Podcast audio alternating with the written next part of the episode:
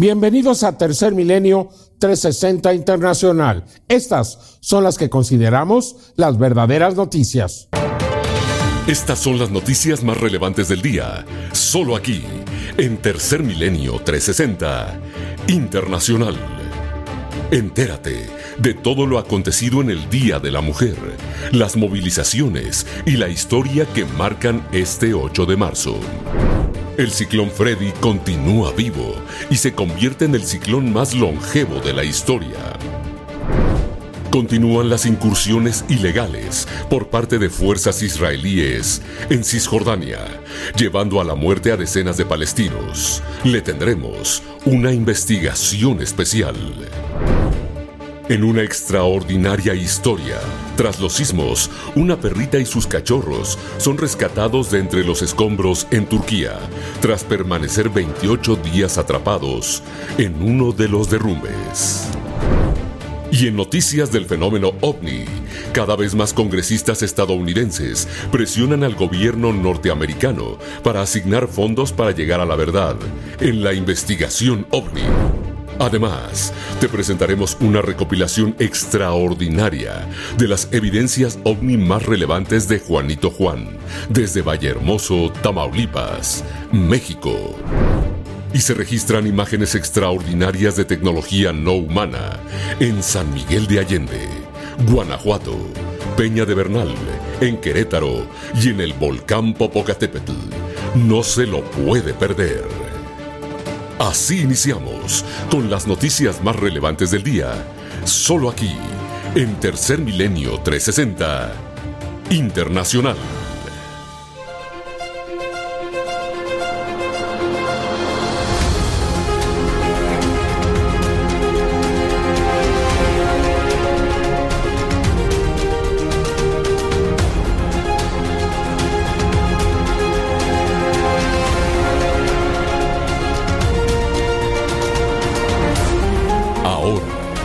Tercer Milenio 360 Internacional con Jaime Maussan. Hoy se celebró a nivel mundial el Día de la Mujer. Y realmente debemos preguntarnos qué nos pasa. ¿Cómo es posible que como humanidad no exista esta igualdad de género que nos esté tomando tanto tiempo? Antonio Guterres, secretario general de las Naciones Unidas, decía que al paso que vamos nos va a llevar 300 años dar la igualdad de género a la mujer, lo cual es absolutamente inaceptable. La mujer forma parte esencial del desarrollo de la sociedad humana. Es la madre, es la compañera, es el soporte, es la mujer, es tantas cosas que no queremos reconocer, lo cual es absolutamente injusto. Por eso recordarla en este día es tan importante y no debería ser un día, debería ser permanentemente pero al menos aquí pues rendimos homenaje a las mujeres al recordar hoy su día en todo el mundo.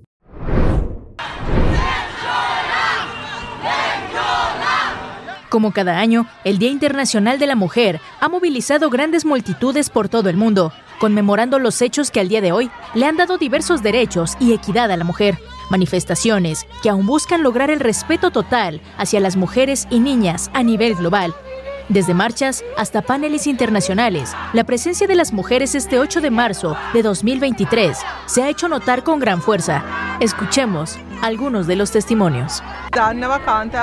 El Día de la Mujer es un día internacional. Es en este día que las mujeres de todo el mundo luchan por sus derechos. También vinimos aquí para proteger el derecho a manifestarnos y ser libres. Estamos aquí para hacer un llamado al gobierno filipino para defender los derechos de las trabajadoras, para formar organizaciones, formar sindicatos, para que puedan negociar colectivamente sus derechos dentro de sus lugares de trabajo y dentro del país.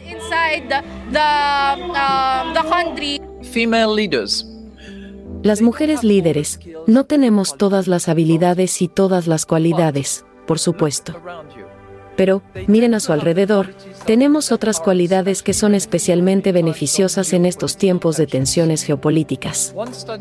Un estudio en particular encontró que somos especialmente buenas para pensar de manera holística, gestionar la complejidad y adoptar la cooperación, atributos que son ideales cuando se trata de negociaciones comerciales. Disculpen, pero en otras palabras, tenemos menos testosteronas y menos ego, y eso ayudaría más.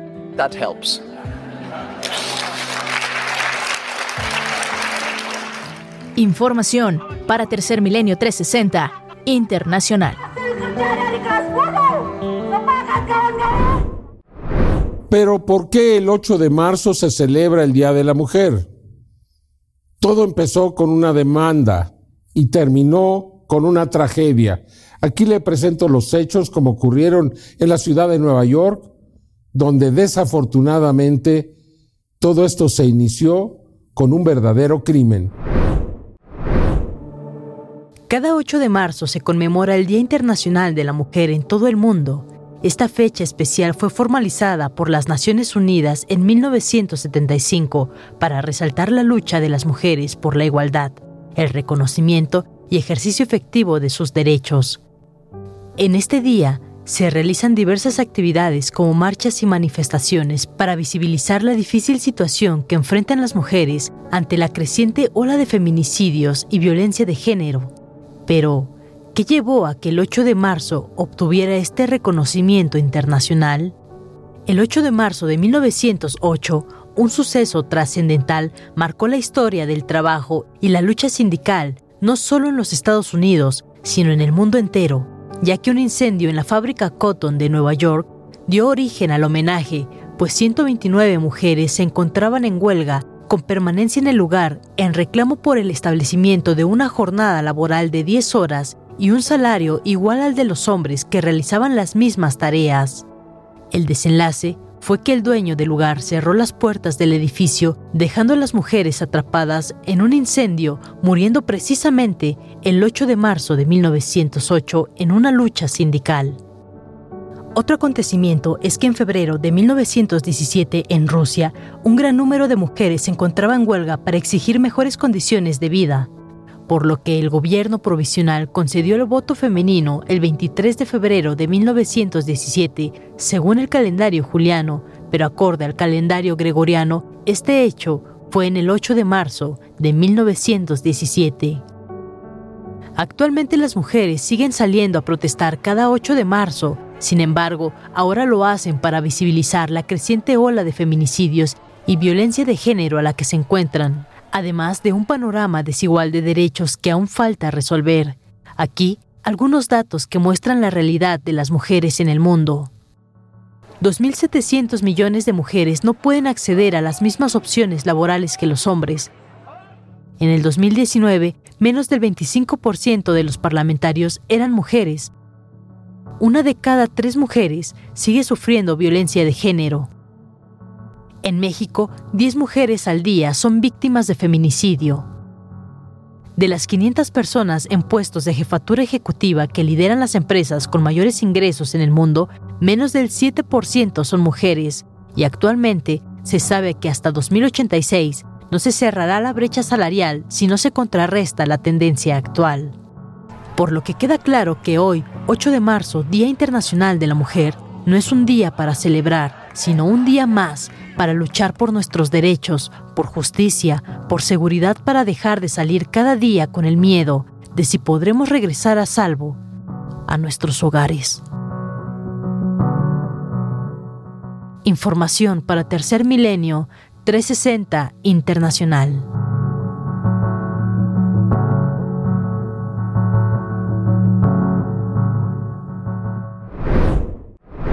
Sin duda que uno de los lugares donde existe una mayor injusticia hacia las mujeres es en Afganistán. Ahí no se les permite estudiar, no se les permite ir a la universidad, por tanto no hay mujeres médico. Ahora le vamos a presentar este caso donde jovencitas están tratando de recibir algún tipo de instrucción para ayudar a las mujeres en las aldeas más remotas a tener a sus hijos.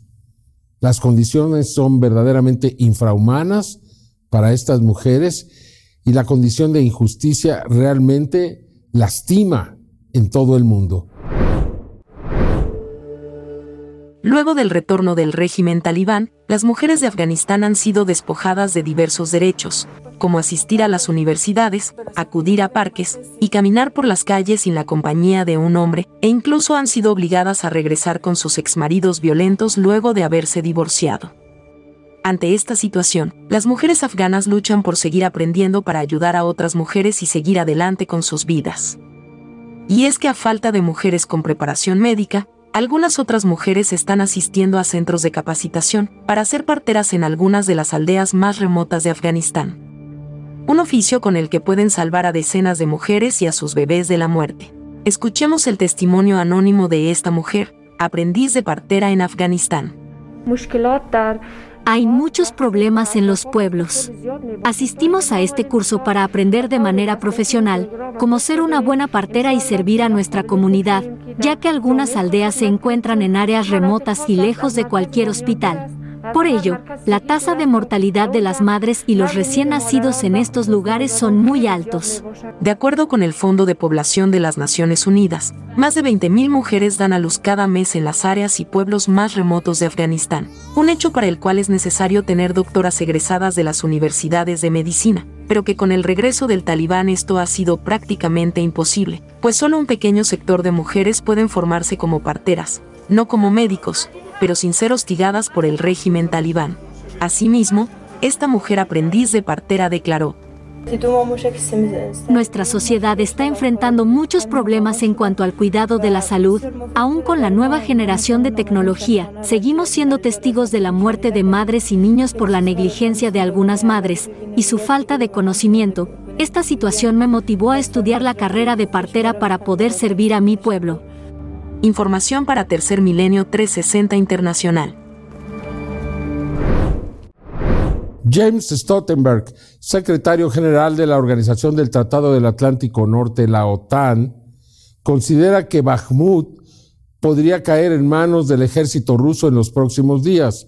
La situación es realmente desesperada. Sin embargo, los soldados de Ucrania no quieren rendirse ni los generales lo quieren hacer. Incluso le han recomendado a Zelensky que los deje continuar. Es verdaderamente heroica esta resistencia. En una reunión de ministros de defensa de la Unión Europea, donde se debatían los planes para aumentar la producción de defensa y el envío de municiones a Ucrania, el secretario general de la OTAN, Jens Stoltenberg, advirtió que luego de meses de intensos combates, la ciudad de Bakhmut podría caer en los próximos días. Estas fueron las palabras del secretario general de la OTAN. Uh, lo que vemos es que Rusia está enviando más tropas, más fuerzas, de modo que lo que a Rusia le falta en calidad, lo está intentando compensar en cantidad.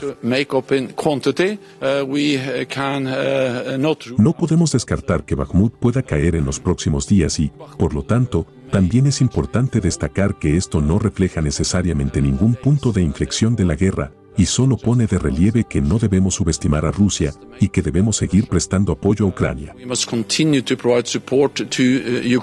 Los comentarios de Stoltenberg se producen en un momento en el que el grupo mercenario ruso Wagner, que ha dirigido el ataque contra Bakhmut durante los últimos siete meses, afirma haber capturado el extremo oriental de la ciudad industrial, que ha sido devastada en la batalla más larga y sangrienta desde la invasión rusa hace más de un año, que ha afectado y desplazado a millones de ucranianos. Por su parte, el presidente Volodymyr Zelensky advirtió que si Bakhmut cae ante las fuerzas rusas, estas podrían ir más allá y atacar ciudades cercanas en la región de Donetsk, al tiempo que afirmó que sus Fuerzas Armadas estaban decididas a permanecer y defender la ciudad al este de Ucrania hasta el último momento. Información para Tercer Milenio 360 Internacional. Aquí le presentamos el testimonio de un médico del ejército de Ucrania, quien nos describe qué es lo que sucede en Bakhmut. Él ha estado ahí. Recordemos que los propios soldados han dicho que estar en Bakhmut por 20 minutos es como conocer el centro del infierno. Artem, jefe médico de la Guardia Nacional de Ucrania, cuya unidad opera en las cercanías de Bakhmut y brinda primeros auxilios a los militares ucranianos heridos, y luego los transporta a un hospital, dice que todas las carreteras de evacuación que salen de la ciudad oriental de Bakhmut están bajo constante bombardeo.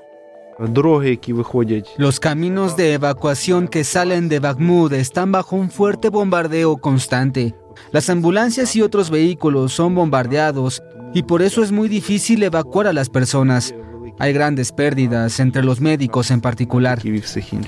El jefe del grupo mercenario Wagner de Rusia dijo que sus fuerzas habían tomado el control total de la parte oriental de la ciudad ucraniana de Bakhmut, lo que significaría que las fuerzas rusas ahora controlan casi la mitad de la ciudad en su costoso intento de asegurar su primera gran victoria en varios meses. Entre tanto, continúa una de las batallas más sangrientas de la guerra, desarrollándose prácticamente entre ruinas. Y Artem, jefe médico de la Guardia Nacional de Ucrania, relata lo que sucede cuando se intensifican los combates. Una vez que se intensifican los combates, el número de víctimas aumenta drásticamente. Los médicos hacen todo lo posible para tratar la afluencia de heridos y salvar vidas. Sea cual sea el resultado de esta sanguinaria batalla, el ejército ucraniano ha señalado que la tarea principal de sus tropas en Bakhmut era causar tantas bajas como fuera posible entre los rusos y reducir su capacidad de combate. Seguiremos informando para Tercer Milenio 360 Internacional.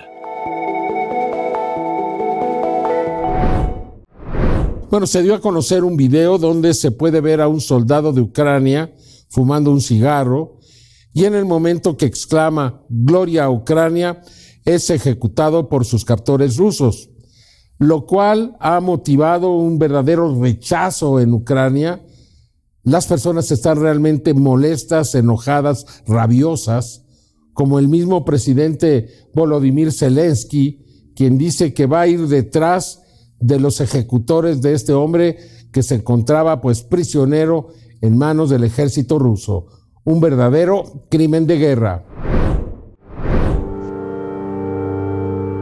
En un clip gráfico de 12 segundos que circuló por primera vez el lunes en la red social Telegram y que se compartió ampliamente después en Twitter, se ve a un combatiente ucraniano detenido, identificado por el ejército de Ucrania como Timofey Mikhailovich Shadura, quien se encuentra parado en una trinchera poco profunda fumando un cigarrillo. Timofey, quien viste uniforme militar con la insignia de la bandera ucraniana en el brazo, pronuncia Gloria a Ucrania. Segundos después, recibe numerosos disparos con armas automáticas. Timofey se desploma mientras las balas continúan golpeando su cuerpo, mientras una voz en ruso dice, muere.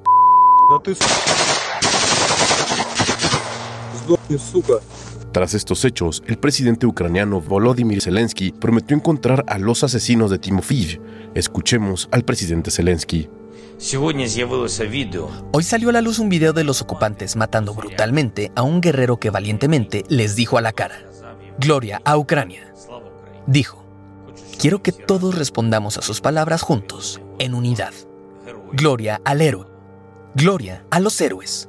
Gloria a Ucrania. Y encontraremos a los asesinos. Por su parte, el ejército ucraniano dijo en un comunicado que Shadura era miembro de la 30 Brigada Mecanizada Separada y había estado desaparecido desde el pasado 3 de febrero cerca de Bakhmut, en el este de Ucrania. A su vez, el comando expresó, el comando de la 30 Brigada Mecanizada Separada y los hermanos del difunto expresan sus más sinceras condolencias a sus familiares y amigos. La venganza por nuestro héroe será inevitable, gloria a Ucrania, gloria a los héroes.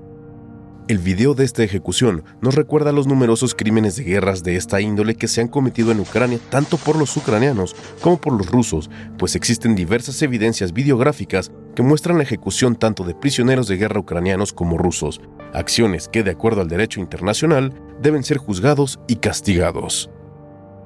Información para Tercer Milenio 360 Internacional. Hace ya algunas semanas le informamos aquí sobre un ciclón, el ciclón Freddy. ¿Se acuerda usted? Pues no me lo va a creer. Todavía sigue vivo. Rompió el récord de el ciclón de mayor duración de toda la historia desde que se llevan registros. 31 días desde que se formó. Y todavía va a durar algunos días más. Resulta verdaderamente extraordinario. Aquí le presento la historia de Freddy. El ciclón Freddy se ha convertido en la tormenta tropical más longeva de la Tierra, ya que ha durado 32 días y contando, intensificándose hasta seis veces desde su formación el 6 de febrero en el Océano Índico. A lo largo de su trayectoria, Freddy ha recorrido más de 8.000 kilómetros desde que se desarrolló entre Australia Occidental e Indonesia, e incluso llegó a alcanzar la fuerza de un huracán de categoría 5, dejando un saldo mortal de 21 personas fallecidas y miles de desplazados. Actualmente se encuentra cruzando el canal de Mozambique por tercera vez. La investigación ha demostrado que la longevidad de Freddy se debe al aumento de la temperatura del océano, que a su vez está estrechamente relacionado con el cambio climático potenciado por el ser humano. Hace apenas 48 horas, Freddy era una tormenta tropical con vientos sostenidos de 100 km por hora. Ahora, es el equivalente de un huracán categoría 2, con vientos máximos sostenidos de 160 km por hora. Es decir, nuevamente ganó fuerza. Los pronósticos señalan un fortalecimiento continuo, probablemente a una intensidad de categoría 3, en las próximas 48 horas. En Mozambique, se están realizando preparativos para el regreso de la tormenta, después de tocar tierra por primera vez en ese mismo lugar el 24 de febrero. En esa ocasión, 10 personas murieron, 8.000 personas fueron desplazadas y 28.300 viviendas aproximadamente fueron destruidas. Se espera que Freddy toque tierra en Mozambique entre el viernes 10 por la noche y el sábado 11 por la mañana, tiempo local, momento en el que se cree que por fin desaparezca. Si bien la Organización Meteorológica Mundial dice que probablemente establecerá un comité para confirmar el récord de Freddy, la tormenta parece haber superado los 31 días de vida del huracán tifón John de 1994, que viajó desde el Pacífico Oriental al Occidental, pasando por el sur de Hawái antes de girar al norte y disiparse al sur de las Islas Aleutianas. Seguiremos informando para Tercer Milenio 360 Internacional. Bueno, hacia el verano de este año se va a presentar la corriente del niño, es decir, el calentamiento de las aguas del Océano Pacífico, un fenómeno natural que se da por un cambio de presión estratosférica que modifica las corrientes del océano. Y entonces el Océano Pacífico Occidental, que es el que está del otro lado, se desplaza del lado contrario y las aguas que allá son más calientes, pues inundan pues a todo el resto del mundo de alguna manera y cambia el clima. Y esto podría elevar la temperatura a niveles históricos. Este podría ser el año más caliente de todos los tiempos para que tengamos una muestra de lo que va a ser el mundo del futuro y hagamos un mayor esfuerzo por evitar eh, pues el cambio climático. Eh, este año vamos a sufrir realmente intensas sequías, calor extremo, incendios, y desde luego también lluvias muy intensas. Aquí la información. Con el final del fenómeno de la niña, que duró tres años consecutivos, el cual agravó las sequías en el cuerno de África y Sudamérica y potenció las lluvias en Pakistán, generando inundaciones bíblicas en la región. Ahora los científicos pronostican que para el verano de este año comenzará el fenómeno, pero del niño, el cual podría tener un impacto significativo en los patrones meteorológicos, especialmente durante las próximas estaciones de otoño e invierno. El secretario general de la Organización Meteorológica Mundial, Peter Talas, afirma que esta posible nueva fase de El Niño traerá un repunte en las temperaturas globales. El primer episodio triple de la niña del siglo XXI está llegando a su fin. Si ahora entramos en una fase del niño, es probable que se produzca otro repunte de las temperaturas a escala mundial. Peter Italas, secretario general de la Organización Meteorológica Mundial. Como afirmó el secretario general de la Organización Meteorológica Mundial, el mayor impacto que puede suceder con el niño durante el 2023 es el calor, debido a que la presencia de este fenómeno, combinado con los efectos del cambio climático, podría provocar que las temperaturas globales excedan la cifra crítica de 1.5 grados centígrados, por primera vez en nuestra historia. Un pronóstico que de cumplirse podría provocar que el mundo sea testigo de los eventos de violencia climática más devastadores nunca antes vistos. A pesar de que el fenómeno oscilatorio del niño es un evento natural, el cambio climático inducido por las actividades humanas no lo es, por lo que recae en nosotros la responsabilidad de reducir la contaminación que emitimos todos los días, para ayudar a frenar a la crisis climática, antes de que sus consecuencias terminen por llevar a la humanidad a un evento de extinción. Nosotros lo mantendremos informado en Tercer Milenio 360 Internacional. No es broma, el calentamiento global es muy serio. En este momento en Groenlandia, en el círculo polar ártico, las temperaturas están 10 grados por encima de lo normal. ¿Se imagina? 10 grados centígrados. Sin duda que esto va a causar el descongelamiento de los polos, la elevación del nivel de los mares antes de lo previsto. De acuerdo a científicos del Instituto Meteorológico de Dinamarca, el pasado domingo 5 de marzo de 2023 se rompió el récord de mayor temperatura en Groenlandia en el mes de marzo en toda la historia. Según los expertos, el fin de semana en Nuuk, capital de Groenlandia, la temperatura alcanzó los 15.2 grados centígrados. El récord anterior era de 14.6 grados, registrado en el año 2019, y años antes, en 2016, el récord fue de 13.2 grados centígrados. La temperatura promedio en marzo en Nuuk es de menos 5 grados centígrados, por lo que la temperatura recientemente registrada es 20 grados por encima de lo normal. De acuerdo a modelos por computadora, las temperaturas en el norte de Groenlandia pudieron haber sido hasta 28 grados por encima del promedio. Los meteorólogos han explicado que un fenómeno de alta presión atmosférica llamado el bloque de Groenlandia, que altera el flujo del vórtice polar que generalmente enfría a la isla, estaría relacionado con el reciente aumento en la temperatura. Los científicos afirman que si persisten las altas temperaturas, la capa más superficial de nieve se derretirá, exponiendo una capa más oscura que refleja menos luz, lo que llevaría a un derretimiento del hielo más rápido. De acuerdo con los expertos, el cambio climático causado por la actividad humana provoca un calentamiento en el Ártico hasta cuatro veces más veloz que el que ocurre en el resto del planeta, por lo que se espera que en los próximos años las temperaturas sean aún mayores en Groenlandia. Información para Tercer Milenio 360 Internacional. Desde que regresó al poder el secretario general de Israel, Benjamín Netanyahu, era evidente lo que iba a suceder.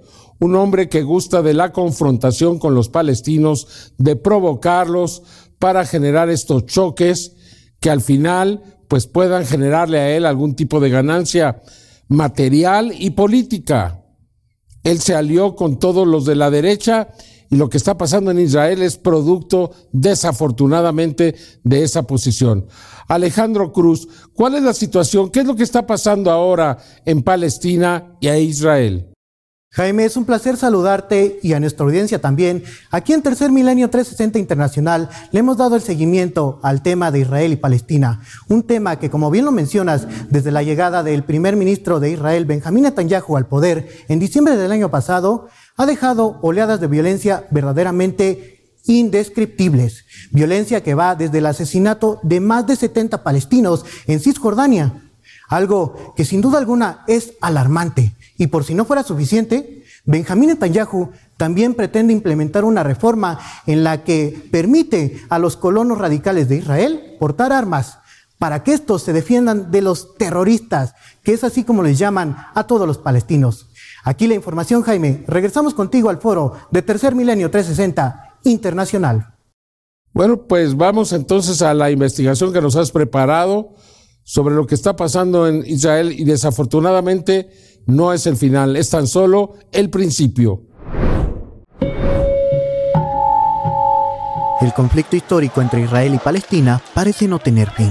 Después de la controvertida alianza de extrema derecha con la que el primer ministro de Israel, Benjamín Netanyahu, regresó al poder en diciembre del año pasado, las represalias en contra de los palestinos se han ido intensificando y escalado a otro nivel pues el odio hacia los palestinos es promovido por el gobierno de Benjamín Netanyahu, mismo que ha dejado en claro las ideas ultra ortodoxas y nacionalistas con las que pretenden dominar al pueblo palestino. Aquí las palabras de Ben Gir, líder del partido de extrema derecha de Israel. No digan muerte a los árabes. No, no, no, no. Quien quiera vivir aquí en paz, es bienvenido. Pero quien está lanzando molotovs, quien está matando niños, matando mujeres, es un terrorista. Entonces, ¿qué queremos? Muerte a los terroristas.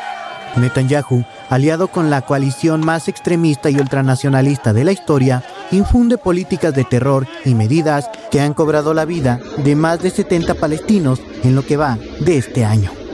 Y según la ONU, de seguir bajo esta tendencia, las muertes podrían llegar a niveles históricos.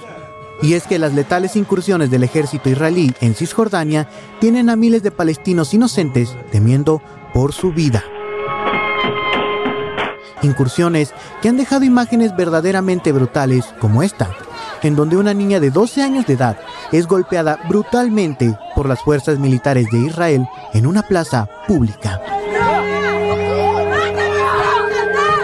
En los hechos más recientes, el pasado martes 7 de marzo del presente año, las fuerzas de Israel nuevamente irrumpieron en Cisjordania asesinando a seis palestinos en el campo de refugiados de Jenin, un dron muestra las imágenes del momento exacto en que los militares atacaron.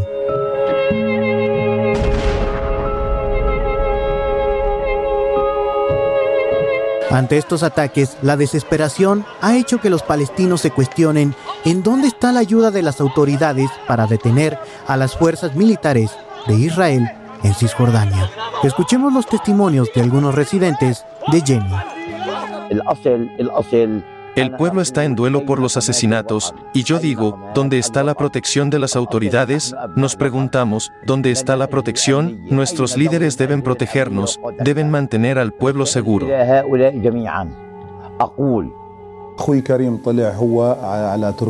Cisjordania es la clave para la paz en Oriente Medio y el sueño de todo palestino para la creación de un Estado.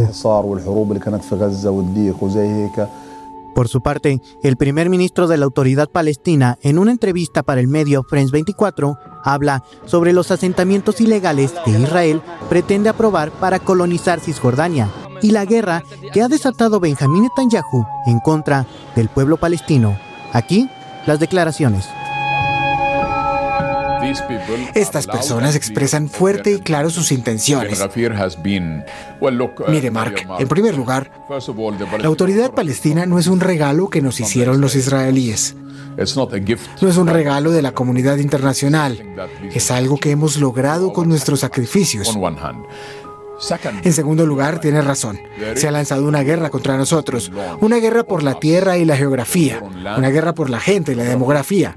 Una guerra por la narrativa y una guerra por las finanzas de la autoridad palestina, que nos está poniendo en una situación difícil. Las medidas violentas no son las únicas armas de represión con las que el gobierno de Israel somete a los palestinos. Ahora, Benjamín Netanyahu ha creado una serie de reformas que van desde la pena de muerte para cualquier palestino que sea sorprendido realizando actos terroristas hasta el ceder un permiso especial a colonos radicales de Israel en Cisjordania para portar y utilizar armas de fuego en contra de los palestinos, bajo el absurdo pretexto de acabar con el terrorismo. Aquí las palabras del primer ministro de Israel, Benjamín Netanyahu. Aunque no buscamos una escalada, estamos preparados para cualquier escenario, este gobierno actuará contra el terrorismo con vigor, determinación y fuerza. Benjamín Netanyahu, primer ministro de Israel. Las políticas de terror por parte del primer ministro de Israel, Benjamín Netanyahu, no solamente afectan al pueblo palestino, sino también a los mismos ciudadanos de Israel. Escuchemos el siguiente testimonio. Con la reforma, el sistema judicial dependerá completamente del gobierno y el gobierno arruinará la posibilidad de que la justicia defienda a las minorías, los derechos civiles y hará de Israel un Estado no democrático, porque si el sistema judicial no es independiente, nadie puede proteger a los ciudadanos de la tiranía del gobierno. Por novena semana consecutiva, manifestantes han salido a las calles de Israel a protestar en contra de las reformas de Benjamín Netanyahu. Protestas masivas que buscan hacerse escuchar en la comunidad internacional y que demandan que el primer ministro de Israel, Benjamín Netanyahu, sea finalmente juzgado por la Corte Internacional de Justicia por los crímenes de corrupción y violación a los derechos humanos. Alejandro Cruz informó para Tercer Milenio 360 Internacional. Se multiplica el número de congresistas de los Estados Unidos que piden que se duplique o triplique el presupuesto asignado para la investigación del fenómeno de los no identificados. Es evidente que no hay marcha atrás. Muy pronto tendremos toda la información y esta va a ser más que sorprendente. Tras la aceptación por parte del Pentágono de que las filmaciones de ovnis de la Marina de los Estados Unidos son reales, el Congreso ha comenzado a presionar al gobierno para que revele todas las evidencias clasificadas como alto secreto y haga pública toda la verdad. En 2020, el senador Marco Rubio, entonces presidente del Comité Selecto de Inteligencia del Senado, encargó al gobierno la redacción de un informe histórico sobre fenómenos anómalos no identificados, UAP por sus siglas en inglés. Al año siguiente, la senadora Kirsten Gillibrand, respaldada por un grupo bipartidista de legisladores centrados en la defensa y la inteligencia, patrocinó la histórica legislación estableciendo una oficina de investigación OVNI. Con ello, el Congreso instruyó a las agencias de defensa e inteligencia para que estudiaran los UAPs que superen nuestro conocimiento de ciencia o tecnología. Sin embargo, un error presupuestario dejó la nueva oficina OVNI sin fondos suficientes para el plan científico que estudie la tecnología avanzada observada en los objetos por lo que ahora, 10 senadores de ambos partidos se unieron para instar al gobierno a reasignar fondos a la nueva oficina para implementar el plan. Así lo declaró Merrick von Rennenkampf. Un grupo bipartidista cada vez mayor de legisladores que apoyan el estudio científico sobre la tecnología altamente avanzada de los ovnis es un desarrollo notable. Es poco probable que legisladores tan prominentes, algunos sin duda con mayores aspiraciones políticas, se adentraran en un tema tan largo y profundamente estigmatizado sin una buena razón. Marik von Rennenkampf, exanalista del Departamento de la Defensa y el Departamento de Estado. El enfoque del Congreso sobre la tecnología ovni altamente avanzada está respaldado por datos disponibles públicamente. Tras la revelación de los conocidos videos de la Marina, más allá de confirmar los relatos de testigos presenciales, los análisis indican que los objetos capturados en video demostraron la tecnología altamente avanzada que poseen. Por lo tanto, no debería sorprender que los legisladores estén tomando en serio los fenómenos anómalos no identificados. Pero mucho más importante, algunos de los miembros más destacados del Congreso se están comprometiendo públicamente con el estudio científico de la tecnología altamente avanzada observada por los militares. Por lo que el fenómeno ovni ahora es una prioridad para el gobierno estadounidense. Con información para Tercer Milenio 360 Internacional. Una perrita y sus tres cachorros resistieron 28 días tras el sismo en Turquía. Resulta verdaderamente extraordinario esta demostración de resistencia animal, ¿no lo cree? Un animal que resiste 28 días, además de alimentando a los cachorros sin agua y sin alimento, extraordinario.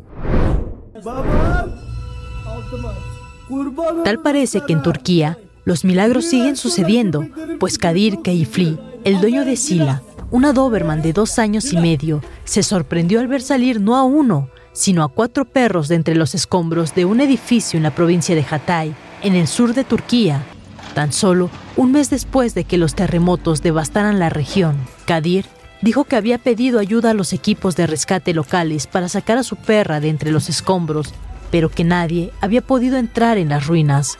Sin embargo, Meyaco, un equipo regional de rescate de animales, acudió en su ayuda el pasado lunes y tras horas de trabajo consiguieron llegar al sótano donde Sila estaba atrapada. Los rescatistas vieron que no solo había sobrevivido un mes al sismo, sino que había dado a luz a tres hermosos cachorros.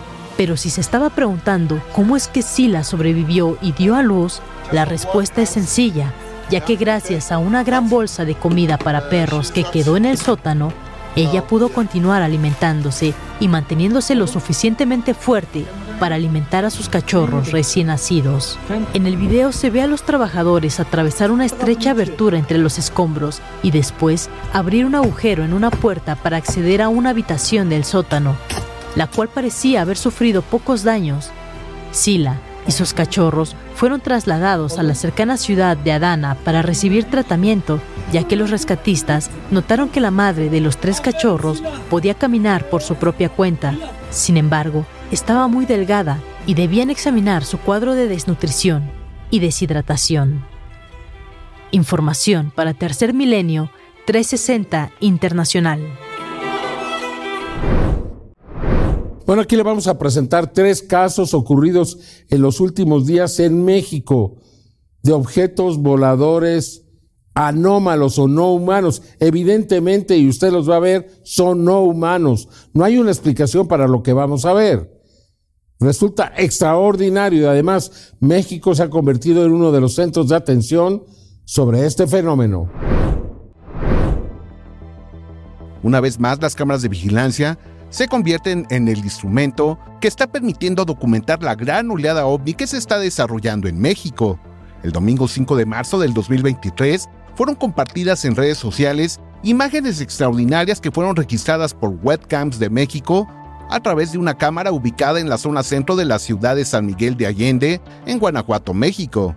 Observe cómo repentinamente en el ángulo superior derecho de la pantalla, repentinamente aparecen dos grandes objetos que se desplazan en un vuelo paralelo entre las nubes. Un tercer objeto es observado después de unos segundos.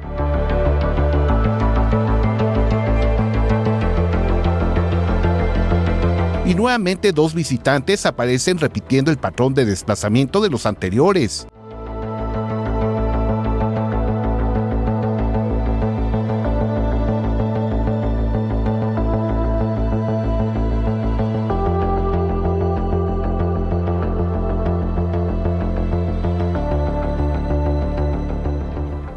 Análisis con un acercamiento disminuyendo la velocidad y contrastando la imagen, podemos observar con mejor detalle las características de estos misteriosos objetos de presunto origen no humano. Al parecer, estos emergen de las nubes, pero también aparecerían de la nada e iniciaron su desplazamiento en el cielo de Guanajuato. ¿Usted qué piensa?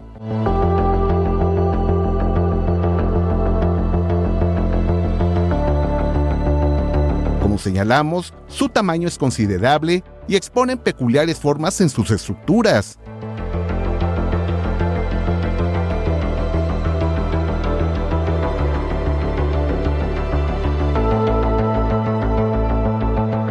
uno de los equipos de monitoreo del equipo de Tercer Milenio, ubicado en la mítica Peña de Bernal, en el estado de Querétaro, en México, registraron el paso de un misterioso objeto que sobrevoló a baja altura muy cerca de la punta de la mencionada peña.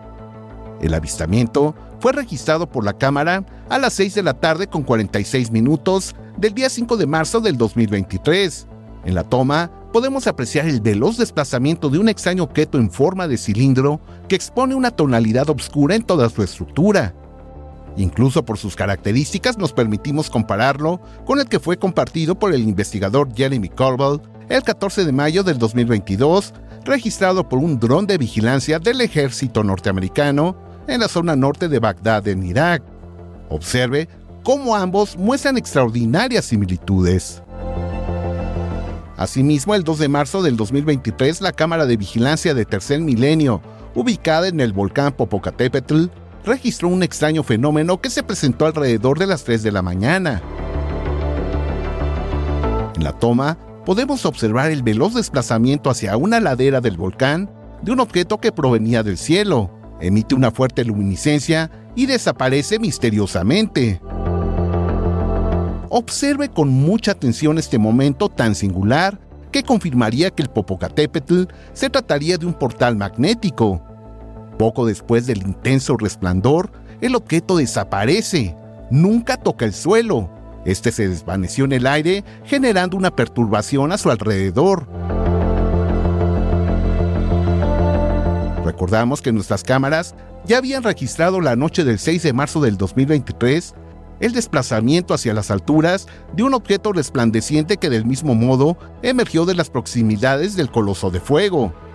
Estas evidencias sustentan la teoría de que este punto es un conducto por el cual inteligencias no humanas podrían provenir y trasladarse a otros puntos en el universo. Como siempre, usted tiene la mejor opinión. Información para Tercer Milenio 360 Internacional. Este domingo en Tercer Milenio le vamos a presentar el caso de Juanito Juan en Vallehermoso, en Tamaulipas, un caso excepcional un hombre que ha logrado captar desde agosto del 2022 hasta la fecha imágenes extraordinarias de objetos que evidentemente pertenecen a otra civilización. Aquí le voy a presentar un pequeño anticipo para que usted pues realmente vaya preparándose para lo que le vamos a presentar este próximo domingo en Tercer Milenio. No se lo vaya a perder. Vea usted las imágenes. Algo extraordinario está ocurriendo en Valle Hermoso, en Tamaulipas. La presencia de tecnología no humana es cada vez más clara y cercana. Existe algo en este lugar. ¿Acaso es porque Juanito Juan está ahí? Esto es lo que ha ocurrido. Desde las primeras imágenes que logró registrar de un objeto en forma de disco a unos metros de distancia, de una casa que está ubicada justo frente a la zona donde vive. Una secuencia de tres imágenes en donde este objeto se movió rápidamente, pero antes de hacerlo, Juanito Juan logró fotografiarlo en tres ocasiones. Pero no ha sido el único evento. El 29 de diciembre del 2022 logró fotografiar con su celular, en una primera ocasión, a una esfera cerca del área en donde vive. Unas horas más tarde, al dirigirse a otra zona de Valle Hermoso, captó a dos esferas. Estas se encontraban sobre una parcela y obtuvo fotografías muy claras y cercanas. El 12 de febrero del 2022, registró a un objeto también en forma de disco. Este se encontraba a unos pocos metros del área. Y unos minutos después, una esfera apareció muy cerca de color oscuro, pero estaba iluminada por los rayos del sol que poco a poco iban presentándose ya en esos momentos. El día 6 de marzo del 2023, por segunda ocasión, Juanito Juan logró observar como un extraño objeto descendía del cielo y comenzaba a salir de una nube. Esta es la extraordinaria fotografía. Sin duda que el caso de Juanito Juan se está perfilando a convertirse en uno de los más importantes de todos los tiempos. Su experiencia está fortaleciendo la realidad de una presencia no humana entre nosotros. Este domingo 12 de marzo, no te pierdas toda la investigación en un programa especial y exclusivo de Tercer Milenio. Valle Hermoso, Tamaulipas, un punto de contacto. Recuerde usted que si copia este QR, este código QR, usted puede tener acceso a todas nuestras redes sociales, que son muchas, créame. Además de los podcasts que ya estamos preparándole para que usted nos pueda seguir aquí en Tercer Milenio 360 Internacional. Yo lo espero en la siguiente emisión. Hasta entonces.